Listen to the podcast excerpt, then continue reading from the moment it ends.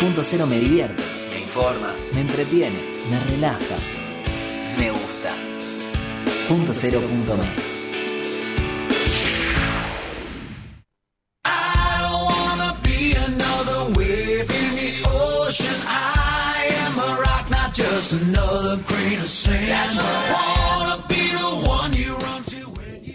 ¿Cómo va acá un sábado más en Grandes Chicas?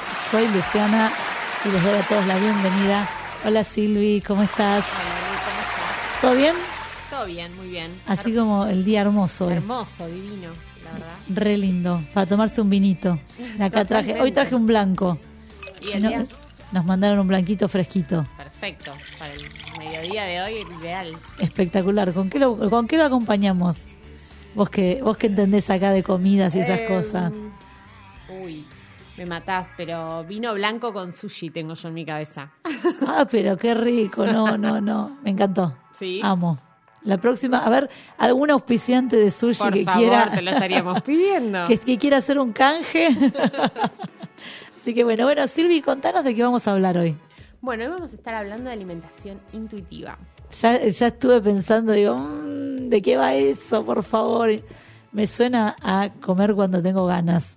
Y ¿Es pasa, eso? pasa por ahí, pasa un poco por ahí. Bien. Y pero ¿y la rutina? Para, porque yo soy madre y en el colegio, la psicóloga, la psicopedagoga, todos me dicen que tengo que tener una rutina con mis hijos. ¿Qué me venís vos con la intuitiva? complicado. No, la- las rutinas la verdad que obviamente organizan a nivel familiar, por supuesto, y intentamos eso que se respete. Pero, por ejemplo, una, un- no sé, en este caso, niñas, niños, pueden tener más hambre, menos hambre y respetar eso, no hacerle terminar el Ah, plato porque bien. vos querés que termine el plato. Bueno, después me lo vas a contar, pero yo ya te tiro. Mi primer duda, ya, ya empiezo. y después dentro de un ratito vamos a tener a las chicas de la Universidad de Palermo que nos van a hablar sobre diseño y sobre su primer eh, desfile que tuvieron el otro día con Benito Fernández en el desfile por la inclusión. Así que vamos a estar hablando también un poquito de, de moda y de vestimenta, de ropa. Vamos a hacerles algunas preguntas a, a ellas. Buenísimo. Me encanta, me encanta hoy el programón que vamos a tener. Vamos a empezar escuchando a Miley Cyrus y el tema The Climb.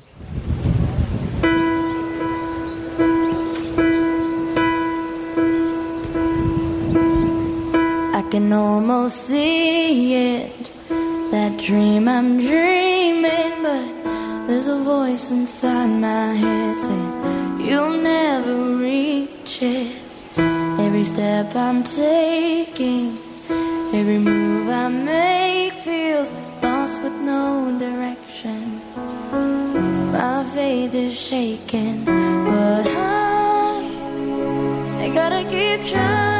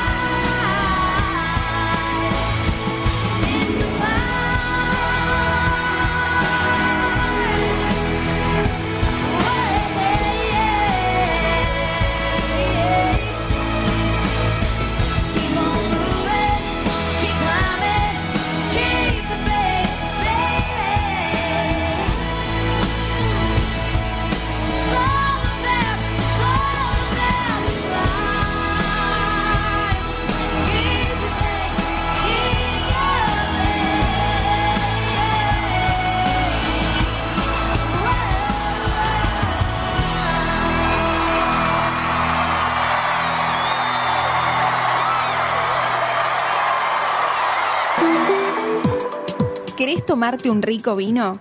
¿No sabes qué ofrecerle a tus invitados? ¿Querés hacer un buen regalo? No te apures. Siete Magníficos Wine te da la solución. Con gran variedad y buen precio en vinos boutique. Te ofrecemos descuentos en compras por caja en todos nuestros productos. Hacemos envíos en La Plata, Gonet, Citibel, Villa Elisa y la zona. Comunicate con nosotros que te lo llevamos a tu casa. Escribinos a nuestro Instagram arroba 7 magníficos wine o al WhatsApp al 221-498-3330 o al 221-485-9335.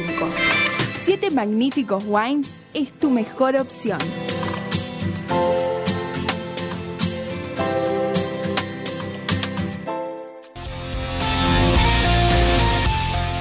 Somos una, todas somos una. Grandes chicas.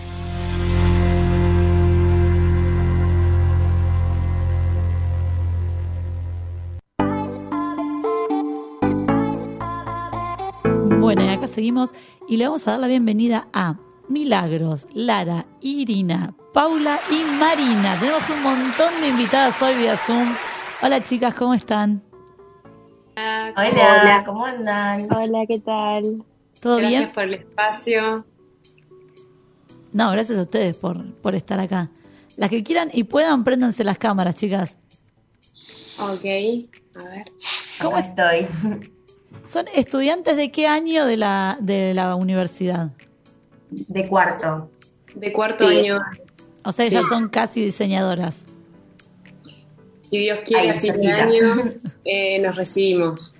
Bien. ¿Y cómo fue que llegaron a presentar sus colecciones en el eh, desfile por la inclusión en el hipódromo de Palermo? Mm, lo, lo quieren, no sé quién lo quiere contar. Sí, Dale, Irina. Vos, adelante. Em, lo que bueno, nosotras nos anotamos todos en una cátedra, en cátedra Doria, y en base a eso y en base a los proyectos que también presentamos a lo largo del cuatrimestre, eh, quedaron seleccionados para ser presentados en el desfile de- por la inclusión que se hizo a beneficio de, de ASDRA. Pero el proyecto empezó por eso, por anotarnos en la cátedra de Patricia Doria. em, y bueno, todos los prototipos quedaron seleccionados, de los cuales fuimos presentando dos cada una. Eh, así que no sé si alguna quiere agregar algo más de eso. Sí, fue una oportunidad que nos otorgó la cátedra y, tras el duro esfuerzo que fue pasar por la cursada, pudimos participar eh, junto a Benito Fernández también en el hipódromo de Palermo eh, a principios de marzo, de este marzo. Bien, buenísimo.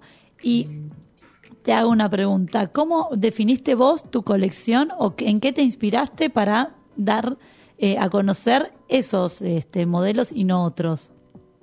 Eh, en realidad, eh, la cursada se trata de buscar la identidad personal, generar la identidad corporativa de cada una como marca. Entonces, el, el desafío de, de la cursada fue eso, lograr definirnos como, como diseñadoras. Y de ahí se desarrollaron una colección de 30 figurines, eh, de los cuales se materializaron 5 y presentamos dos eh, en, este, en esta ocasión.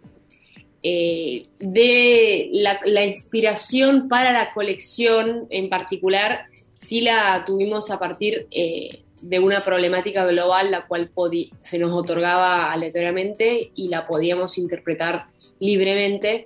Y ese fue el proceso principal creativo para llegar después a lo que es la identidad corporativa construida y, funcionante, ¿no? ¿Y sabés cuáles fueron en general los, los em, motivos inspiradores? Eh, cada una le tocó una temática particular. Eh, generalmente son macro tendencias de, problemáticas globales, tanto económicas, políticas, sociales, eh, religiosas. Religiosas, sí. Eh, como que cada una fue, no sé si alguna más quiere hablar de lo que le tocó. A ver, Irina, ¿querés contarnos a vos qué, qué te tocó? Sí, sí, les cuento. Bueno, a mí me tocó eh, la parte de la problemática con respecto a la tecnología y yo en base a eso eh, presenté mi proyecto en cómo la, la tecnología podía afectar y eh, en nosotros, en, en- en la persona. Y, y me puse también a pensar en esto que venía pasando en, en el tiempo de pandemia, la cantidad de cosas que veíamos por minutos y segundos y como que nada nos quedaba en la retina. Mi proyecto empezó a ser un poco parte de eso, o sea, de, de- de partir de esa problemática, de poder encontrar también un punto en donde mis prototipos y la colección que yo diseñé esté inspirada en eso, en que la persona que vea mi- mis prendas eh, le quede algo en la retina. Eh, era como mi objetivo principal. Contanos qué tenía así como de particular para los que no lo vieron y que se lo imaginen o dónde lo podemos ver.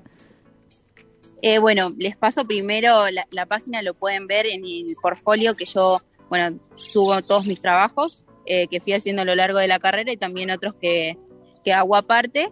Eh, el Instagram es Irina con dos al final, Gallo, eh, y ahí, nos, ahí pueden encontrar eh, los trabajos. Y en particular mis proyectos, eh, yo trabajo mucho con el tema de, bueno, por ejemplo, la paleta de colores que impacta muchísimo. Trabajé con colores fluors, eh, colores que yo, en base a también a todo este proyecto que les vengo contando, eh, decidí pensar en qué colores les podía llamar la atención a- al, al consumidor. Eh, el amarillo fue como un punto importante en mis prototipos, lo mismo que, eh, por ejemplo, la, la sublimación, o sea, el- lo, que es, lo que tenga que ver con las estampas visuales, eh, lo trabajé muchísimo.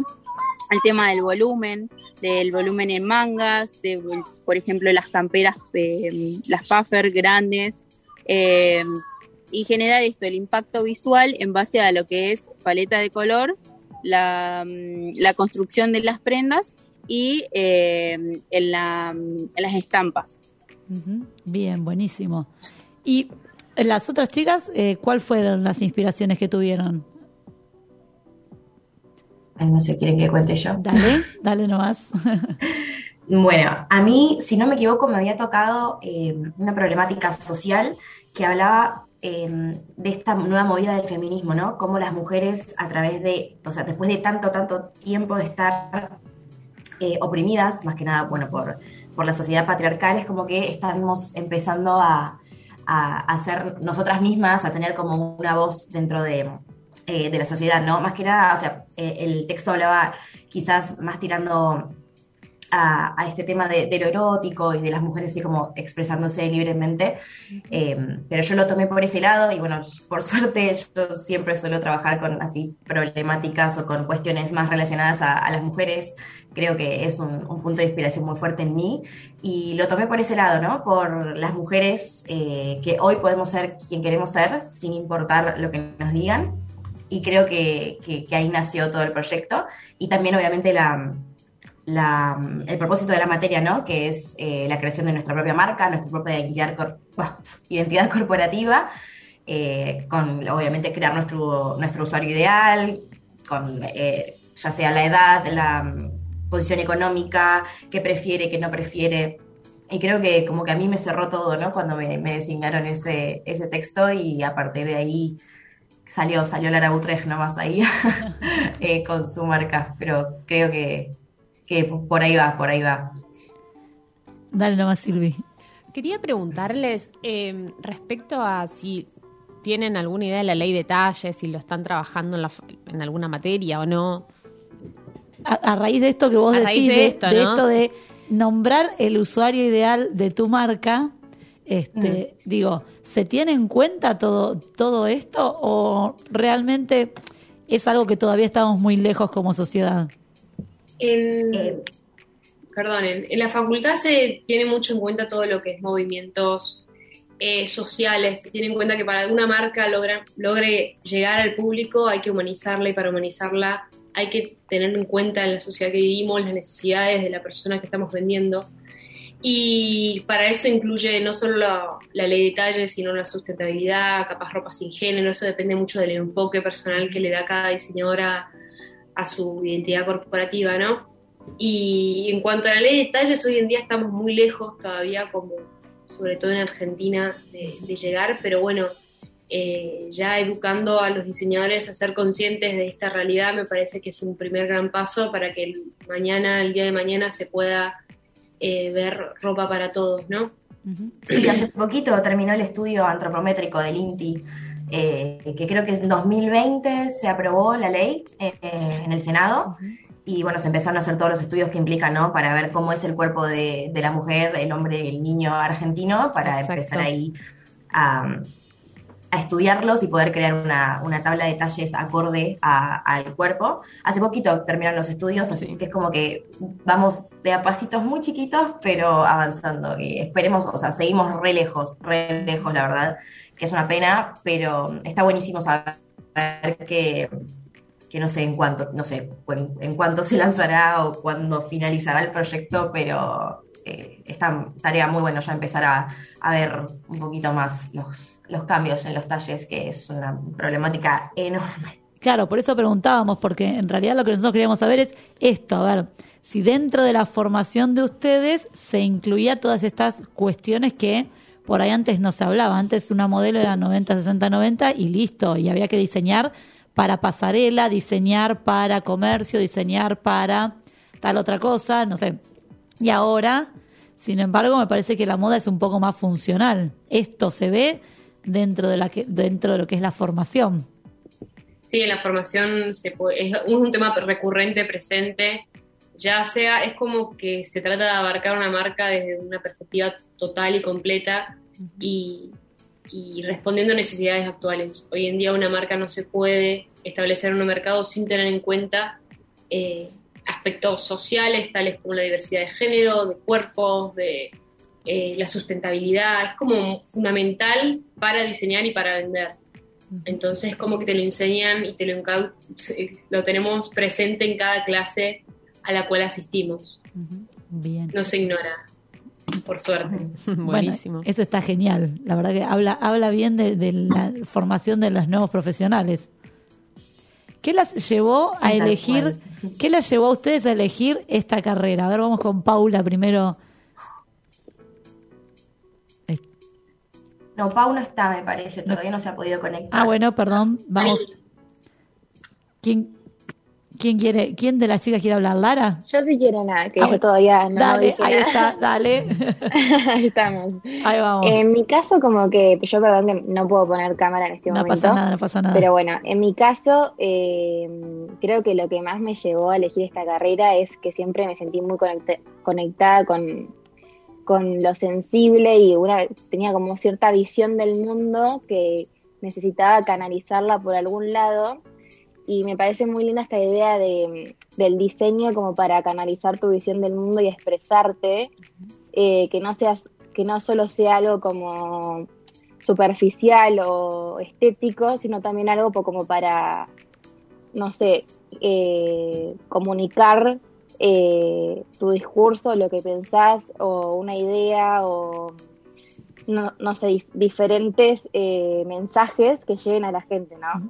¿Y vos cuál es tu, tu, comunica tu idea diferente de, de lo que ya hay visto? ¿Qué cosas te gustaría A contarle mí al como mundo? que me- lo que siempre me gusta hacer es llevar mi- mis diseños o mis colecciones por un lado más social.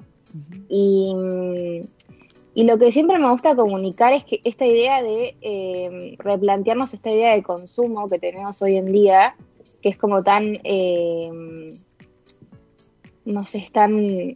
eh, que tenemos como una avaricia de consumir todo el tiempo y replantearnos y, y- y mirar, digamos, la manera de consumir y de diseñar eh, de otra manera. Si se diseñara de otra manera, también se consumiría de otra manera. Y eso se comunica y se concientiza. Porque, por ejemplo, si diseñáramos eh, a través de mm, pensando la ropa con, con más funcionalidad, con más eh, durabilidad, claramente las prendas durarían más y no habría esa necesidad de, co- de consumir más también. Entonces siento como que todos estos aspectos está bueno concientizarlos eh, también desde el lado de- del diseño. Está buenísimo. Es genial. Y las, las otras chicas, a ver, Irina, ¿qué, qué te llevó a estudiar esta carrera?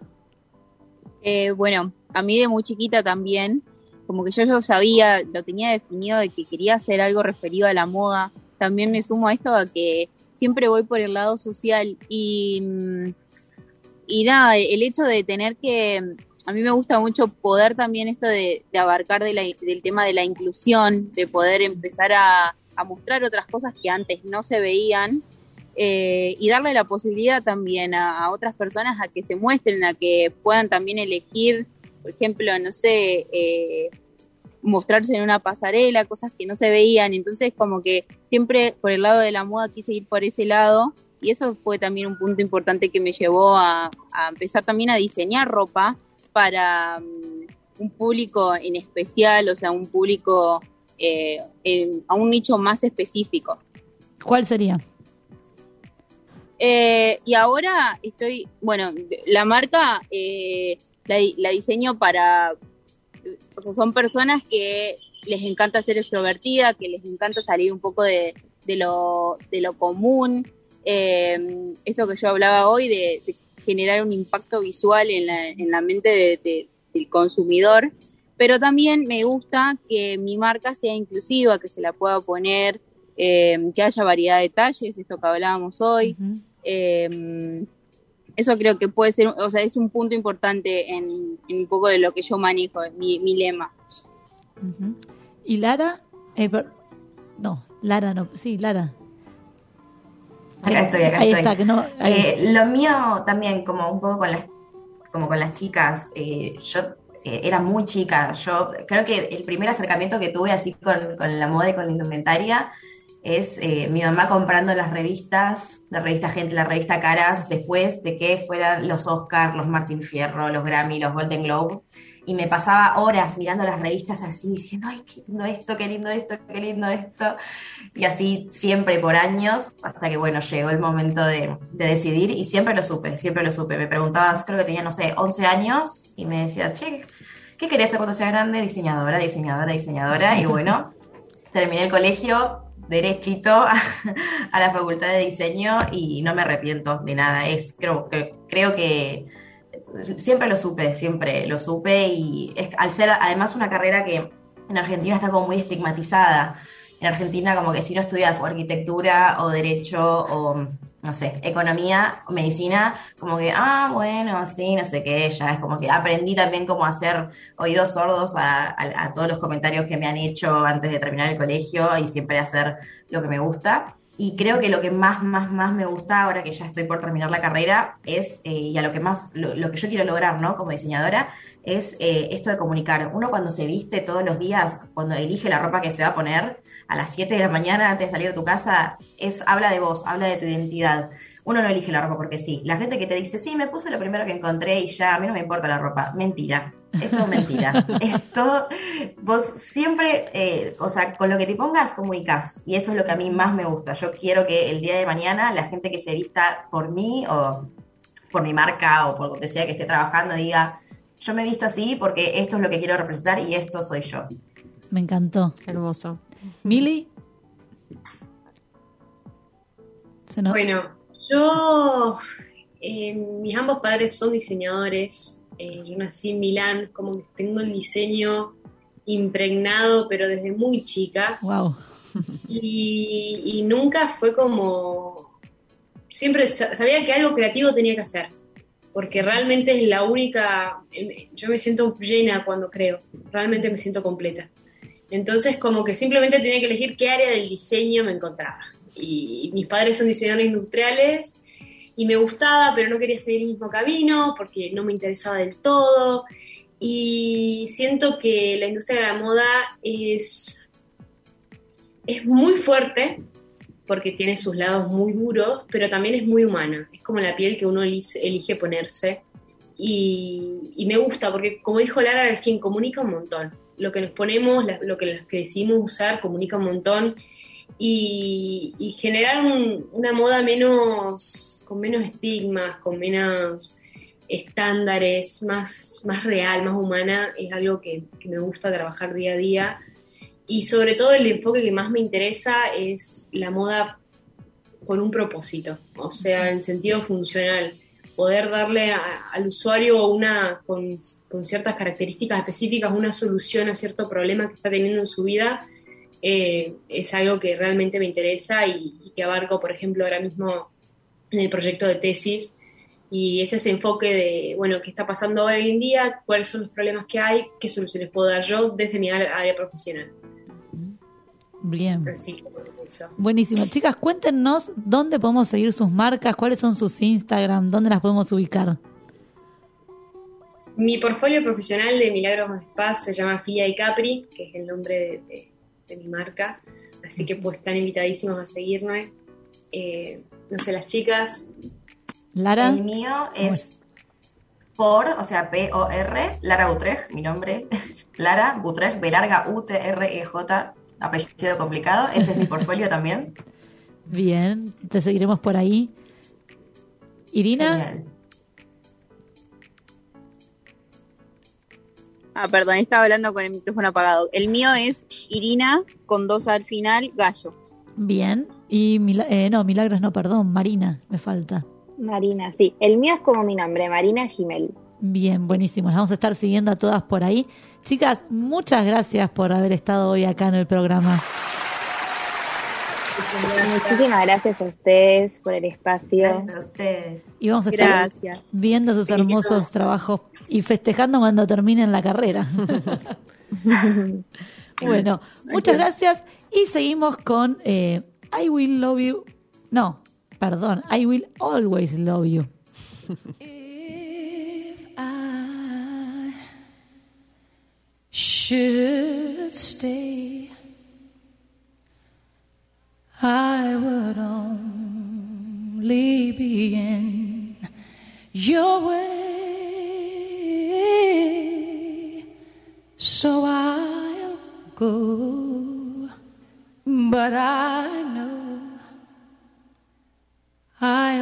Of you every step of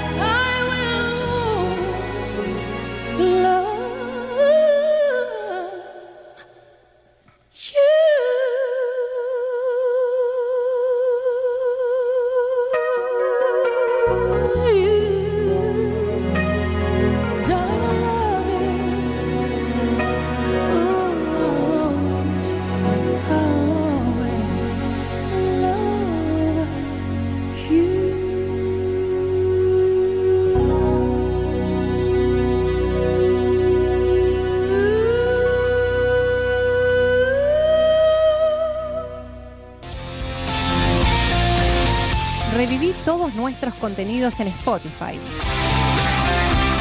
Grandes chicas.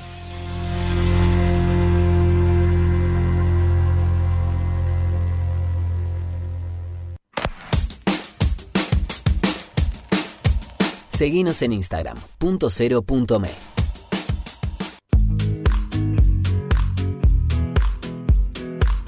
Centro Médico Integral Fitzroy. Más de 45 años de experiencia en medicina laboral, gestionando de forma integral exámenes en salud, control de ausentismo, servicio médico en planta, higiene y seguridad y programas de bienestar laboral.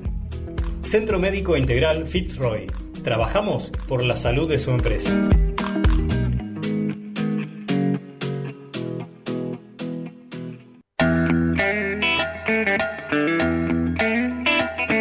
Cinefilia. Charlas con las principales figuras de teatro y todo el cine nacional.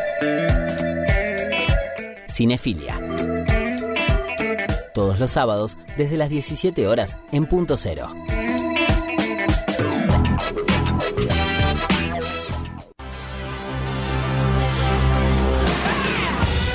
Endo, remeras personalizadas y con mucha onda para mostrarle al mundo lo que llevas adentro.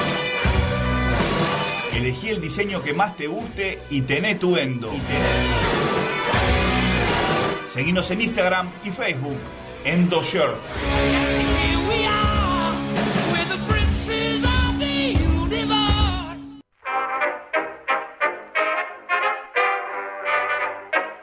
Conoce la actualidad de Argentina y el mundo en punto cero punto me.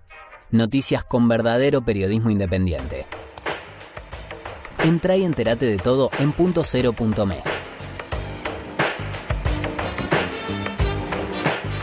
Periodismo posta. ¿Cuántas veces imaginaste publicar tu propio libro, compartirlo y brindarte momentos de felicidad con tus amigos? Servicop hace realidad tu sueño. Somos un grupo de editores que te acompañamos en cada paso que das, desde el borrador hasta tener tu propio libro. Seguinos en Instagram, Imprenta Servicop y edite su libro. Contactanos por WhatsApp 221 61 80 642 o nuestra oficina de La Plata, calle 50, número 742, entre 9 y 10. No dejes pasar la oportunidad de contar tu historia. Servicop hace realidad tu sueño. Alimentación, nutrición y vida saludable. ¿Qué culpa tenía la lechuga?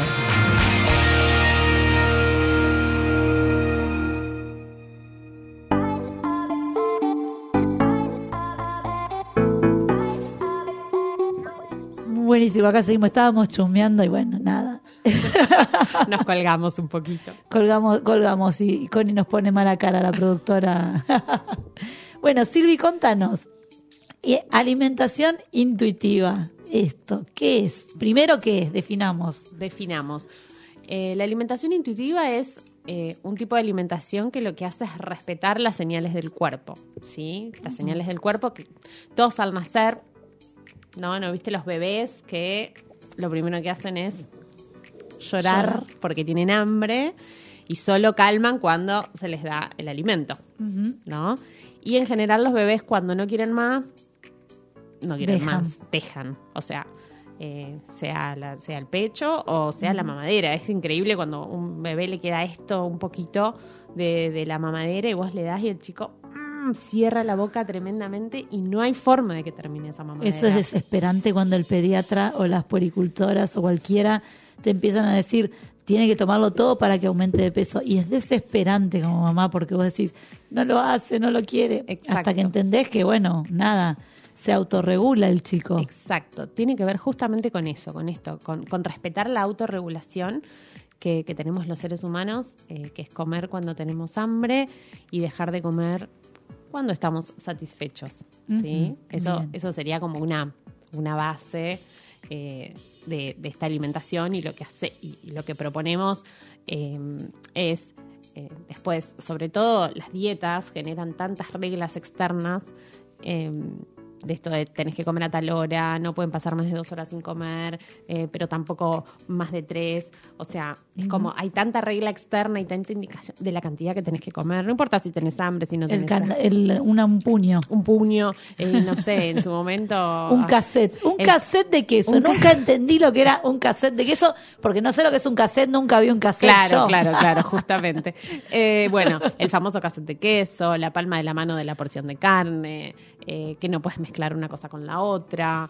Todo eso. Todos los días un hidrato de carbono. todos los días un, un montón de hidratos de carbono hay que comer porque el 50% digamos de, de la de la alimentación debería venir de ahí y muchas dietas te lo sacan eh, entonces uno empieza a pasar hambre recién me pasó algo re loco que estaba estuve en un, en un bar un rato y estaban pasando este programa tan famoso argentino de los argentos Sí. sí y justo estaban hablando ella estaba haciendo una dieta y en una parte eh, el libro, y que esto se, escu- se escucha, porque lo he escuchado de, de consultantes que vienen a contarme esto, que eh, te empiezan a explicar por qué el mal humor, por qué la irritabilidad cuando haces una dieta y pasas hambre, y las cosas que tenés que hacer, pero eso es normal, porque el cuerpo se está depurificando, ves, sacando todas las toxinas y por eso tenés mal humor. Y la realidad es que el mal humor viene porque uno Porque tiene estás hambre. cagado de hambre. Exactamente. Porque estás cagado de hambre, porque no estás comiendo lo que querés, porque te, te dicen que sí, que no, eh, porque tenés que estar pensando a qué hora puedo comer de vuelta. Y eso, es- ¿No obviamente, te que genera más hambre el pensar a qué hora voy a comer? por supuesto. Un, un hambre que termina siendo real, porque tenés más hambre. Claro. o sea, lo empezás a sentir en Me el faltan cuerpo. tres minutos para la, Sí. la colación. me voy a tomar un vaso de agua y un caramelo ácido para comer con menos hambre, pero en realidad venís sufriendo el hambre de que terminaste el desayuno porque fue insuficiente. Claro. Entonces vos decís que hay que comer hasta saciarse. Exacto. El tema es que, por supuesto, que una persona que ha hecho un montón de dietas, lo que tenemos que trabajar es para poder recuperar esas señales y poder aprender a Mm. reconectarnos con nuestro Te iba a cuerpo. preguntar eso, porque, por ejemplo, a veces, ¿te acordás que, no sé, me parece que no existen más los tenedores libres? Creo que sí, ¿eh? Hay un par. Este, y un amigo me decía, yo voy, estoy cuatro o cinco horas comiendo, dice, total, no pasa nada, la recontra amortizo, y yo le digo, yo no amortizo nada, porque yo voy como una porción de una entrada, una porción de un plato y un postre, digo, esto de, ¿cuándo te das cuenta que comiste hasta saciarte? Porque, qué sé yo, este chico hubiese comido toda la vida. El típico Homero Simpson. Y la verdad es que, bueno, primero que, que va a depender mucho de la de cada persona, o sea, vos no vas a tener el mismo punto de saciedad ni siquiera que, que tus hijos y tus hijas porque es muy personal eso. También va a depender de, de cómo cada uno se fue autorregulando, porque por ejemplo, hay, no sé, yo a las dos, tres horas de comer siento hambre, pero también me pasa esto, de que nunca, primero que nunca hice una dieta, entonces eh, no tengo est- estas cuestiones internalizadas de estar pendiente de la comida, como de lo que puedo, de lo que no, de lo que está bien, de lo que está mal. Eh, entonces, eso hace que, que uno empiece a tener un montón de limitaciones y que empiece a desconectarse de sus sensaciones. Claro. Eh, y también, obviamente, que también uno puede sentir una sensación de que está suficiente, pero igual elegir co- seguir comiendo, o sea, y poder comer más. Para el postre siempre hay lugar. para el postre siempre hay lugar, claro, por ejemplo. O para el helado, que no ocupa lugar ah, Claro. directamente. Un heladito digestivo. Total, totalmente. Eh, entonces, eh, uno puede tomar, si uno siente que ya está satisfecho, pero está en un tenedor libre, por ejemplo, y toma la decisión de seguir comiendo igual. Puede comer hasta sentirse súper mal, pero elige comer igual y después sentirse mal, y después, no sé, tomarse algo para, para pasar ese dolor, por ejemplo. Claro. O sea, eso. eh, obviamente que hay gente que tolera más, hay gente que tolera menos. Es, es muy personal. Pero en la vida diaria, digamos que hay que aprender a ver estas señales corporales de cuando uno se sació o cuando uno tiene hambre. o cuando, digo, ¿vos podés tener hambre y no ser hambre?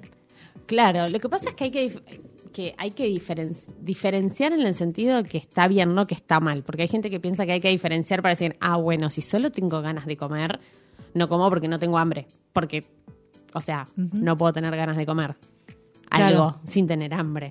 Y la realidad es que sí. Sobre todo porque somos seres so- sociales, culturales, donde aprendimos a comer cosas incluso por emociones podemos tener ganas de comer, hormonalmente podemos tener una necesidad de algún alimento. Eh, no sé, las mujeres en, en- en etapa premenstrual eh, necesitamos más dulces probablemente o, o alimentos que, que me generen como, porque hay una hormona que baja que para poder volver a subirla necesito hidrato de carbono. Entonces, estoy necesitando eso. Claro. Y capaz que terminó el, el periodo premenstrual y se te va. Entonces, eh, ¿está bien comer porque tengo esa necesidad? Sí, está perfecto. Y está bien comer porque me dio ganas de comer algo dulce, a pesar de que no tengo hambre, pero afuera está lloviendo y el clima, el clima también baja esta misma hormona eh, y hace que eh, necesite dulce. Por ejemplo, Ah, mira, eso, eso no lo sabía, es una buena razón para comer ahora cuando llueve. Totalmente. Una, una razón como, como parece que necesitamos justificada, ¿no? Porque Claro. justificar la, la- la necesidad de algo rico. Eso también te iba a decir, porque nada, yo escuchándote o pensando después de, de lo que vamos hablando en la semana, cuando preparas el tema y eso, me quedo pensando en, bueno, pero eh, ¿qué nos pasa con lo aprendido socialmente? Digo, eh, si yo digo que como a la hora que quiero, me van a decir estás loca, o si como la cantidad que quiero, van a decir que está- estoy loca. O con, si yo le llevo a mi nene al pediatra y le digo, bueno, no, come hasta saciarse o come en el momento que quiere o come o toma la teta eh, a libre demanda. es como que igual la, la teta a libre demanda ahora que es- está como mejor visto Totalmente. que cuando nació con el Costaza que tiene 18, olvídate, teta libre demanda no existía, era No. cada tres horas la despertás mojándole la, la boquita con al- eh, algodón eh, con agua fría. Claro. Re triste, pero bueno, lo hacíamos. Y sí, porque, si te lo dice el médico. Obvio, palabra santa. Exactamente. Por suerte después volví de mi médico y pediatra- el pediatra que nos atendía a nosotros y me dijo, no, olvídate de todo eso. Me dice, un chico con la heladera llena no se va a morir de desnutrición. Totalmente. Entonces, como que ahí podés relajar, pero no encontrás muchos profesionales que te digan esto. no. Entonces vos venís como con cada tres horas despertarlo o esto y después tenés que armar una rutina de comidas, tenés que armar eh, una vianda saludable para el colegio, tenés que... Ese es un tema. Vianda saludable es un temón que lo vamos a dejar aparte porque si no Nos va a pasar el tiempo como siempre y nunca llegamos. Eh, pero sí me parece que, que esto que, que decís de las rutinas, de lo que te piden los médicos, o sea, me parece que lo que nosotros proponemos es, por ejemplo, sobre todo con chicas y chicos, ¿no? Con los niños y niñas. eh, uno, por supuesto que puede ofrecer, o sea, como padre, la organización es fundamental porque si no sería un lío para, para uno como adulto, ¿no? Eh, pero bueno, también que esté la posibilidad de que eh, el chico pueda elegir, a lo mejor si hay, no sé, si hay ensalada y arroz, si él quiere arroz y no ensalada, pero que estén las dos opciones, eh, y que, que el chico pueda elegir de qué y cuánto va a comer de cada cosa, y por ahí lo que uno puede hacer es explicarle, decirle, bueno, mira, ahora vamos a comer, porque obviamente hasta la merienda por ahí, por una cuestión rutinaria, si no vas a comer nada, fíjate, porque capaz que el chico te dice, no, ahora no quiero comer. Bueno, pero mira que no vas a poder comer por un rato. Eh, entonces, bueno, hay como un poco la negociación y la flexibilidad sobre todo es como ¿Y importante. qué pasa con esa etapa de la vida que todos los niños pasan que solo comen pastas? Y digo, ¿cómo haces para que eh, no esté mal nutrido? Porque yo me imagino, vos me decís alimentación intuitiva, que el chico elija que... Y es, entre los cuatro y, lo- y los seis años comen pastas. Y se terminó. Y yo creo que ahí lo importante es, eh, yo sé que a veces es difícil porque hay que estar con los chicos, eh, digamos, cuando uno tiene muchas cosas para hacer como el trabajo, pero bueno, intentar meterse en la cocina con ellos, eh, traerlos y, y mostrarle, ofrecerle colores, ofrecerle variedad, ofrecerles de a uno siempre con algo que le gusta, eh, como de a poco ir introduciendo. La realidad también es que hoy en día lo que se, se intenta también es que los chicos muy chiquitos, porque a veces a los, a los bebés eh, no le dan más que pastas, no, esto no sé, hay ensalada y no, esto no, no sé, Claro. hay verduras y bueno, no, le hago la papa porque no le va a gustar, ¿no? Como que ya hay un, un tema de que no los, o legumbres, casi nadie le da legumbre a los chicos, los chicos a partir de los ocho meses, nueve meses ya pueden recontra comer legumbres y por ahí no se les da, entonces son cuestiones que el paladar no está adaptado a eso. Es una Eh, cuestión también de, entonces de aprendizaje, de que Es tenemos una que cuestión- aprender a comer. Sí, y, y otra cosa que también es súper importante es eh, uno comer con ellos. No digo que todas las comidas porque a veces no se puede, pero es importante estar presente en la comida con ellos porque si ellos te ven comer a vos la ensalada y también esto, si vos querés eh, que tu chico, primero no tiene nada de malo comer pastas, obviamente que la idea es sumar alimentos y variedad, cuanto más siempre mejor, Eh, pero si, no sé, a veces uno de los dos, eh, cuando están la madre y el padre, por ejemplo, a veces el padre come solo pastas y el chico ve al padre comer pastas y, y no va a comer verduras Claro. porque te hace bien, mientras yo como otra cosa. Exactamente, claro.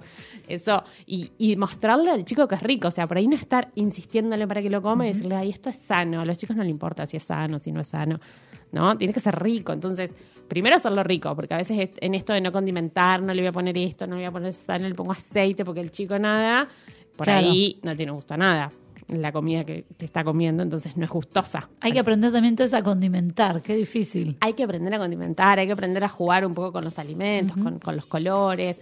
Esto también está bueno, siempre pensar en algo que le gusta con algo nuevo, Ajá. ¿no? O sea, que esté lo que le gusta, ¿no? ¿no? No le ofrezcas, no sé, tomate si nunca comió tomate, solo tomate. Claro. Como con un poco de arroz, con un poco de papa, digo que sí son las cosas más comunes que los chicos comen, ¿no? ¿Y qué pasa con los adultos cuando vamos a trabajar y no tenemos tiempo de nada? Te dan un rato para el almuerzo eh, y te dan un rato para el almuerzo. Por ejemplo, a mí en la clínica es de 12 a 1. Entonces, si en ese horario no tengo hambre, ¿qué hago? Y bueno, ahí, eh, ahí lo que tenés que, es como le decíamos con los chicos recién, digamos, bueno, si, si no voy a poder comer durante 3, 4 horas, aunque no tenga hambre, eh, voy a comer igual. Por ahí lo que tengo que pensar es si llego cero hambre, a qué hora estoy desayunando, por ahí sí puedo correr un poco el desayuno, eh, ver cómo puedo organizar el día para poder almorzar a las 12, si durante 3, 4 horas siguientes vas a estar atendiendo, en este caso, y no vas a poder comer. Claro. Es como que es flexible, no es que, eh, nada, sí, lo mismo, tenés una reunión, bueno, comés y también comer en base a eso, porque por ejemplo, si vos tenés una reunión y, bueno, por comer sano, entre comillas lo digo, ¿no?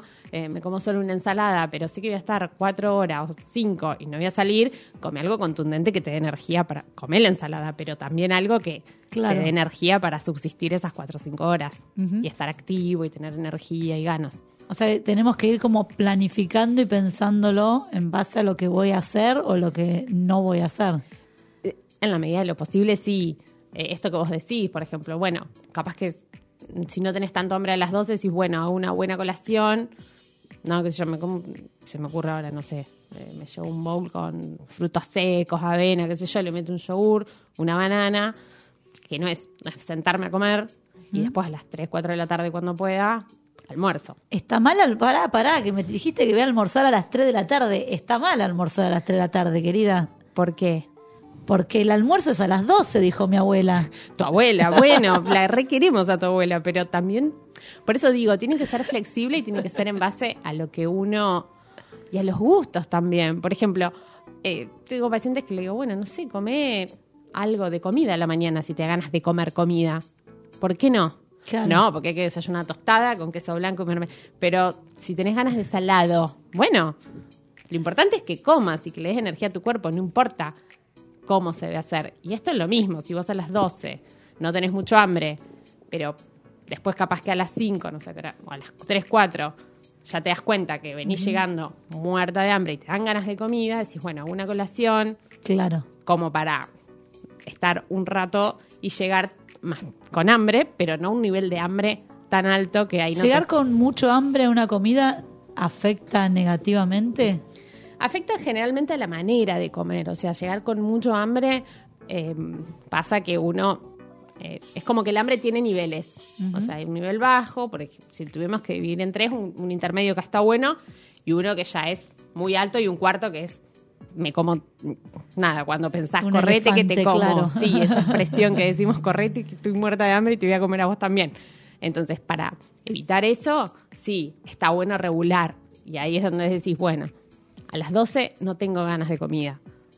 Bueno, pero puedo hacer algo. Puedo hacer como una especie de, de colación, por más que sean las 12 del mediodía, y después almorzar a las 3, 4 cuando pueda. Claro.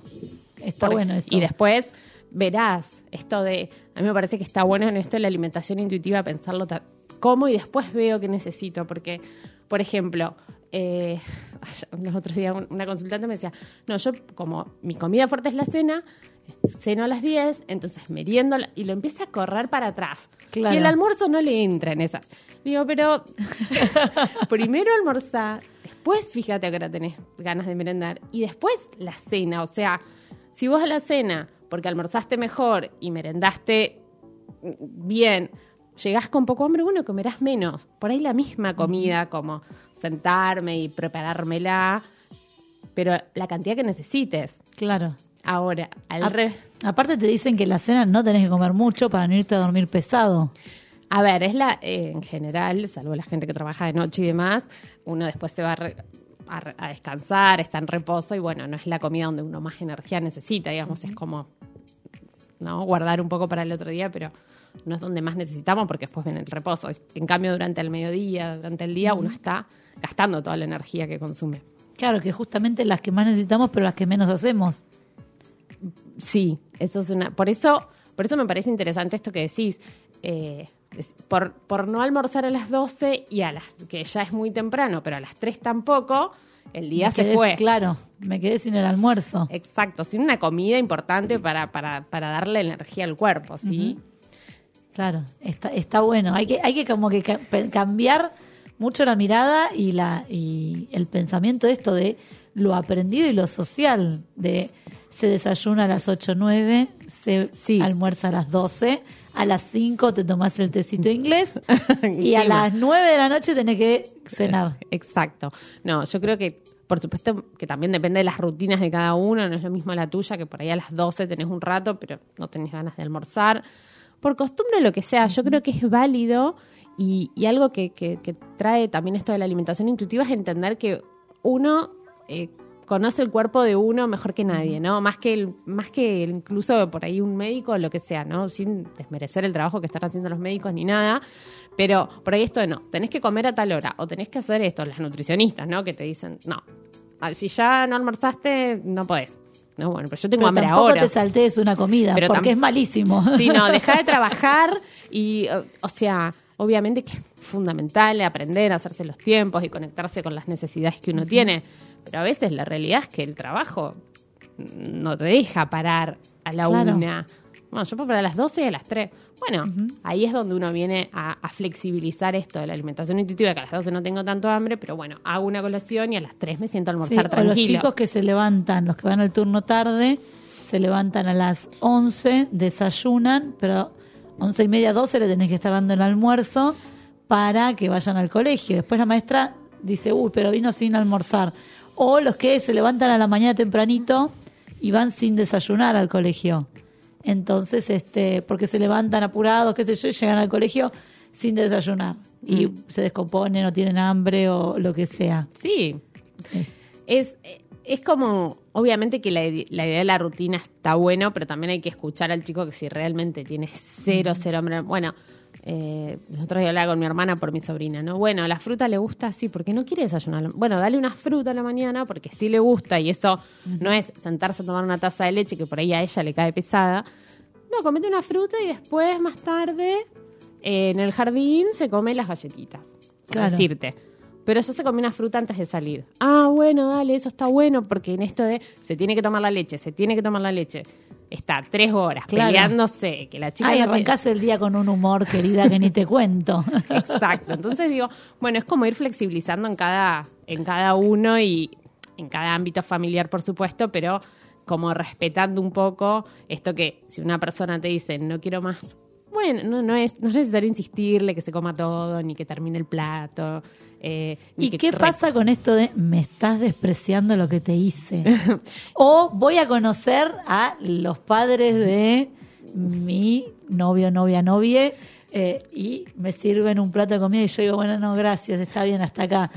Sos una guacha, me estás despreciando la comida. Y, bueno, ahí está las habilidades de cada uno para decir no hay más de la panza, estoy llena, eh, la verdad que estaba riquísimo pero fue suficiente. Bueno, uno, uno tiene que aprender ahí un El poco. argentino es muy de, de la, de la juntada con comida. Me parece que eh, nada, somos muy de... Sí. vení- nos juntamos, sí, ¿qué llevo? Y si no te dicen qué llevas, siempre algo llevas. Totalmente, es que, pero la comida, eso pasa acá y es cultural, creo que distintas comidas en distintos lugares del mundo, pero la comida es, el- es, es un centro muy importante.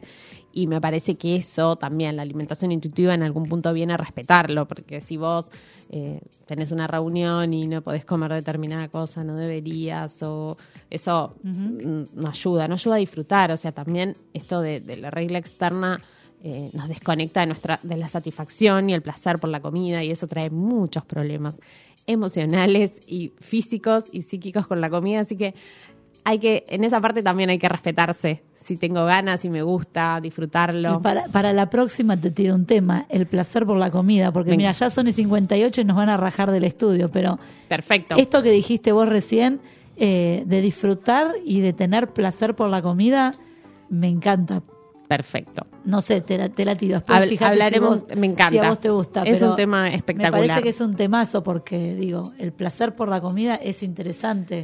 es interesante y es algo que, que, que en general está bastante vedado en muchos en muchos ámbitos entonces eso trae muchos problemitas así Bien. que no lo recomiendo Bueno, gracias Silvi por todo lo que aprendimos hoy. bueno un placer como siempre Lu gracias a vos Bueno, y gracias a los amigos de eh, Servicop que nos acompañan, a los chicos de Siete Magníficos Wine que nos mandaron los vinitos, a Diego que está del otro lado ahí ayudándonos en los controles, Connie, nuestra productora chica de redes, este, y nos vemos en la semana.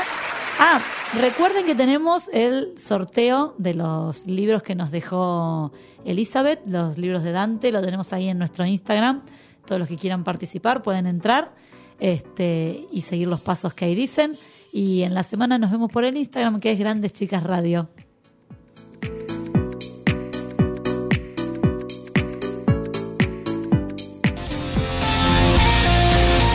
Disfruta de todas nuestras entrevistas e informes en YouTube. Grandes Chicas.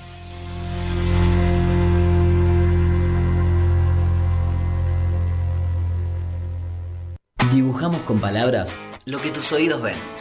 Conecta tu imaginación. Punto cero. Punto cero. Contamos con vos.